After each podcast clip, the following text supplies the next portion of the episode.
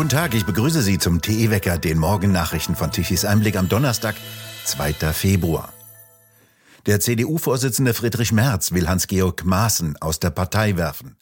Er wirft dem ehemaligen Präsidenten des Verfassungsschutzes unbotmäßige Sprache und Gedanken vor.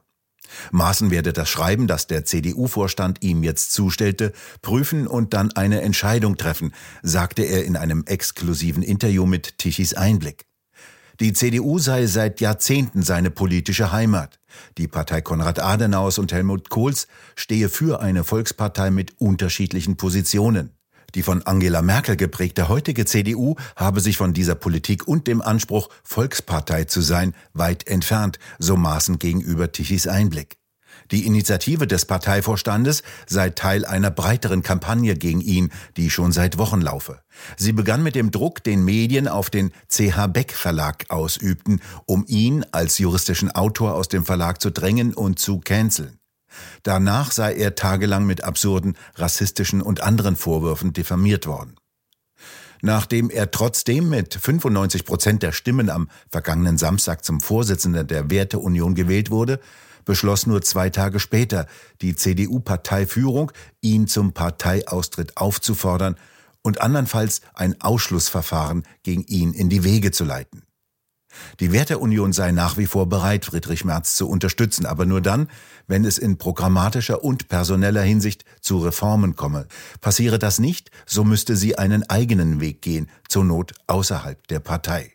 Dass die Funktionärsebene dies nicht wolle, sei Maaßen von Anfang an klar gewesen. Doch der Unterbau der Partei wolle dies. Wenn diese beiden nicht zusammenfinden würden und die Funktionärsebene stur durchziehe, dann sei die CDU irgendwann ein toter Gaul und den solle man besser nicht weiterreiten. In Thürings CDU regt sich Kritik am Umgang der Bundes-CDU mit Hans-Georg Maaßen. Landesvorstandsmitglied Erik Beiersdorfer äußerte in einer Pressemitteilung Unverständnis darüber, dass man nicht das Gespräch mit ihm suche. Bis Sonntag 12 Uhr soll Maaßen seine bald 45-jährige Parteimitgliedschaft in der CDU von selbst beenden. Andernfalls will das CDU-Präsidium ihn hinauswerfen. Unter Führung von Maaßen hatte der Verfassungsschutz den Kampf gegen den Islamismus aufgenommen und mehrere Anschläge verhindert.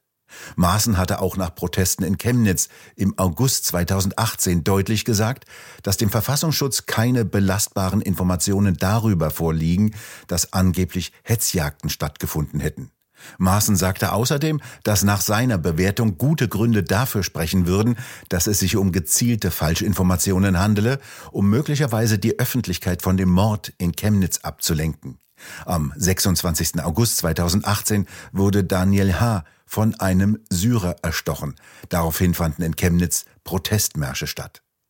Tichys Einblick hatte seinerzeit die Urheber des Videos gefunden und die Hintergründe in Chemnitz enthüllt, dass keine Hetzjagden auf Menschen mit Migrationshintergrund stattgefunden haben. Die Hamburger Justizsenatorin, die grüne Anna Galina, wies Angriffe und Rücktrittsforderungen aufgrund des Versagens der Justiz im Zusammenhang mit dem brutalen Messermord in Brockstedt zurück. Der 33-jährige Palästinenser Ibrahim H. schlachtete regelrecht in einem Regionalzug mit einem Messer die 17-jährige Anne-Marie K. und ihren 19-jährigen Freund Danny P. regelrecht ab. Galina betonte gestern in der Hamburger Bürgerschaft, ihre Behörde habe rechtmäßig gehandelt. Die AfD hatte beantragt, die Hamburger Bürgerschaft solle untersuchen, ob die Justizbehörde ihre Pflichten vernachlässigt habe. Schuld seien, so die Hamburger AfD, eine verfehlte Asyl- und Migrationspolitik des rot-grünen Senats Hamburg sowie die Justizsenatorin. Die Bürger müssten es wehrlos hinnehmen, dass mehrfach vorbestrafte, häufig auch Migranten, ihren Blutrausch auf der Straße auslebten, so AfD-Fraktionschef Dirk Nockemann. Die Sprecherin der Linksfraktion fragte, wie die Gefahr, die von dem Palästinenser ausging, so unterschätzt werden konnte und wie die psychiatrische Beurteilung eine Fremdgefahr ausschließen konnte, obwohl der mutmaßliche Täter auch in Haft auffällig wurde. Könnten die beiden Opfer noch leben, wenn die Justizbehörden der Hansestadt Ibrahim A. nicht aus der Haft entlassen hätten, so die Frage in der Hamburger Bürgerschaft. Heftige Kritik erfährt Wirtschaftsminister Habeck aufgrund seiner Pläne zur Beschleunigung des Windradausbaus. Die Bundesinitiative Vernunftkraft fordert die Abgeordneten des Bundestages auf, dem Plan nicht zuzustimmen. Die vom Bundeskabinett beschlossene sogenannte Formulierungshilfe zur Beschleunigung des Wind- und Netzausbaus beinhaltet eine Aneinanderreihung von Verfahrenserleichterungen für die Windkraftindustrie. Sie konterkarierten die auf der Weltnaturschutzkonferenz von Montreal von der Bundesregierung bekräftigte Selbstverpflichtung, 30 Prozent der Flächen unter Schutz zu stellen. Es sei absolut inakzeptabel, dass für ausgewiesene erneuerbare Energien und Netzgebiete die Pflicht zur Umweltverträglichkeitsprüfung und der artenschutzrechtlichen Prüfung entfällt. So würden künftig detaillierte Prüfungen zum Interessensausgleich zwischen Investitionen auf der einen Seite sowie Umwelt- und Naturschutz auf der anderen Seite wegrationalisiert. Dies sei ein Schlag gegen den Artenschutz und widerspreche der Biodiversitätsstrategie der EU. Gerade der Windkraftausbau gehöre durch sehr hohe Schlagopferzahlen der Vögel zu den tiefgreifenden Ursachen für die Verletzung des Tötungsgebotes, so die Bundesinitiative Vernunftkraft. Die Umweltverbände Naturschutzinitiative und der Verein für Landschaftspflege, Artenschutz und Biodiversität kritisieren ebenfalls die Pläne zur weiteren Beschleunigung beim Ausbau der Windenergie. Habecks Pläne seien im Grunde genommen nichts anderes als die Abschaffung des Natur- und Artenschutzes und führten zu einem ökologischen Desaster.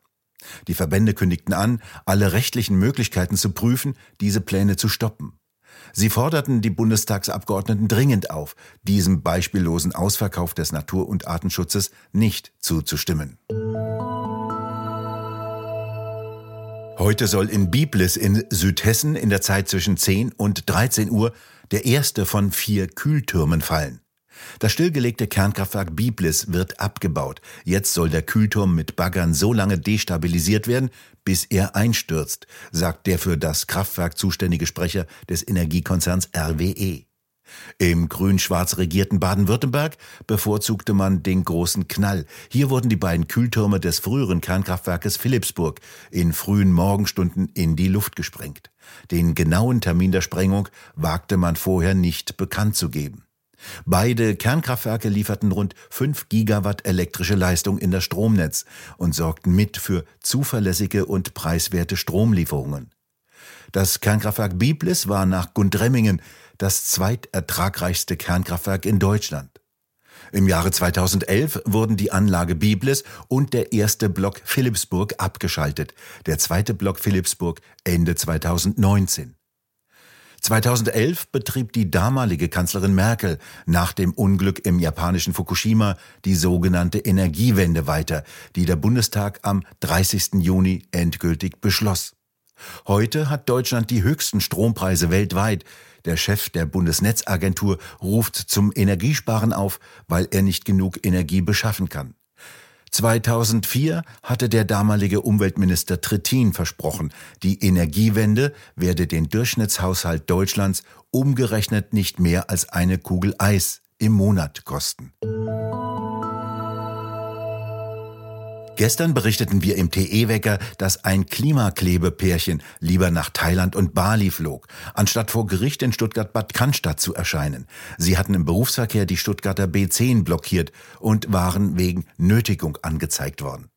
Ein Sprecher der sogenannten letzten Generation verteidigte jetzt diesen Flug mit fast acht Tonnen CO2-Ausstoß mit den Worten, die beiden hätten den Flug als Privatleute gebucht, nicht als Klimaschützer. Dies müsse man auseinanderhalten.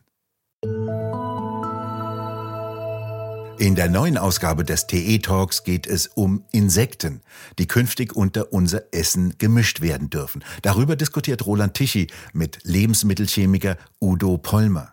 Was ist eigentlich schlimm an Insekten in Lebensmitteln? Tja, schlimm ist daran nichts, wenn man weiß, womit man es zu tun hat. Das heißt also, wenn zum Beispiel Koschnilrot, das wird aus Schildläusen gewonnen, ist ein natürlicher Farb, Farbstoff. Wenn der da drin ist, nach den entsprechenden Regeln, ist ja alles okay. Wo ist der drin? Der ist in Süßwaren drin. Der nimmt man einfach zum, zum Färben von allen möglichen Dingen. Und äh, das haben die Verbraucher ja gefordert. Sie wollten keine chemischen mehr. Dann haben mal geschaut, wo es natürliche gibt. Da gibt es eben einen altbewährten, das ist das Cochenil E120. äh, über, wo sie jetzt anfangen wieder zu protestieren und sagen, Gottes Willen, wir haben jetzt schon Insektenprodukte drin. Vor 20 Jahren haben sie protestiert, weil die nicht drin waren, sondern chemische Mittelchen. Äh, also wir haben Chemie durch Insekten ersetzt. Wir haben in dem Fall durch einen, natürlichen Farbstoff ersetzt, so wie es gewünscht war vom Verbraucher. Und jetzt gibt es natürlich da Geschrei oder nehmen wir anderes Produkt. Honig. Honig ist ein Insektenprodukt. Da hat kaum jemand was dagegen. Und das ist auch völlig in Ordnung. Nur wenn, sagen wir mal, in der Bäckerei da Motten und Käfer und Mäuse und was weiß ich alles da drin herumlaufen und es wird nachher mit ins Brot eingebacken, dann finden das viele nicht mehr so appetitlich. Dann hat man ja lange äh, zum Beispiel Bäckereien geschlossen oder Restaurants, wenn da die Kakerlake über den Tisch gelaufen ist. Äh, es gibt große Bäckereiketten, die darüber zugrunde gegangen sind. Früher haben die Bäcker und die Müller einen großen Teil ihrer Lebenszeit damit verbracht, die Mehlwürmer aus dem Mehl herauszuholen auf die eine oder andere Art und Weise. Und jetzt sollen sie rein. Macht das Sinn? Äh, es macht eigentlich keinen Sinn, weil in unserer Kultur es üblich ist, dass man versucht, auf Insekten zu verzichten, bis auf ein paar wenige Ausnahmen, wo man genau weiß, um was es sich handelt. Und das Problem ist halt, wenn ich jetzt im Brot irgendwas finde, was da früher zu Beanstandungen geführt hätte, kann heute der Verantwortliche sagen, wieso? Das ist doch erlaubt, warum denn nicht? Und man hat sich lange Zeit Mühe gegeben, diese Insekten wegzubekommen, Vorratsschutzmittel einzusetzen, äh, kühl zu lagern und so weiter, damit der Verbraucher ein hygienisch sauberes Produkt bekommt. Äh, und jetzt versucht man, allerdings natürlich mit entsprechenden Auflagen und Vorschriften, bei denen ich mich oft frage, wie wollen Sie das kontrollieren, genau diese Produkte wieder hineinzubekommen. Und der lachende Dritte dabei ist der, der sowieso diese Viecher bei sich im Betrieb hat. Also da ist zukünftig nicht mehr feststellbar, erlaubt oder nicht erlaubt. Ja, das der Wurm ist im Mehl, ist in der Wurst, ist im Fleisch, ist, das ist in Ordnung. Ja gut, der Mehlwurm geht normalerweise nicht freiwillig in die Metzgerei. Äh, dahin verläuft er sich eigentlich nicht. Äh, sondern das ist dann ein, eher tendenziell ein Getreideprodukt. Äh, außerdem gibt es ja ganz viele verschiedene Insekten. Es haben jetzt, bis jetzt die Zulassung für vier. Die vier Zulassungen kamen relativ schnell hintereinander. Und nun sollen weitere Zulassungen kommen. Und damit ist natürlich, äh, wird es immer schwieriger zu kontrollieren, was da los ist.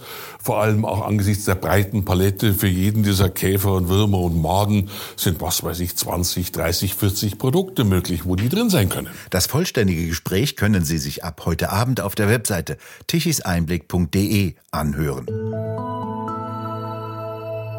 Im Laufe des Tages zieht eine Warmfront über Deutschland und bringt Regen und mildere, aber auch feuchte Luftmassen von der Nordsee mit. In den tieferen Lagen teilweise kräftige Regenfälle, in höheren Lagen der Mittelgebirge im Osten und Süden kräftige Schneefälle, die aber im Westen teilweise in Regen übergehen. Dort steigt die Schneefallgrenze. In den Alpen dagegen werden auch in den kommenden Tagen weitere erhebliche Schneemengen erwartet. Der Südwesten bleibt heute eher trocken. Der Wind lässt zum Wochenende hin langsam nach. Die Temperaturen reichen heute bis 9 Grad. Für die kommende Woche rechnen die Wettermodelle ein Hochdruckgebiet aus, mit teilweise deutlich kälteren Temperaturen und wieder mit Nachtfrost. Es dürfte jedoch weitgehend trocken bleiben. Und nun zu unserem Energiewende-Wetterbericht von Tichys Einblick. Gestern war nach der langen Flaute wieder ein windreicher Tag. Der bescherte um 12 Uhr mittags von den rund 30.000 Windrädern eine elektrische Leistung von 41 Gigawatt. Die Photovoltaikanlagen lieferten um die Mittagszeit kurz eine Leistung von 5,5 Gigawatt. Deutschland dagegen hatte um 12 Uhr mittags jedoch einen Stromverbrauch von 71,5 Gigawatt. Wieder reichte die Leistung der sogenannten Erneuerbaren nicht aus, um Deutschland mit Strom zu versorgen. Dafür sorgten die konventionellen Kraftwerke. Wir bedanken uns fürs Zuhören. Schön wäre es, wenn Sie uns weiterempfehlen. Weitere aktuelle Nachrichten lesen Sie regelmäßig auf der Webseite tichiseinblick.de und wir hören uns morgen wieder, wenn Sie mögen.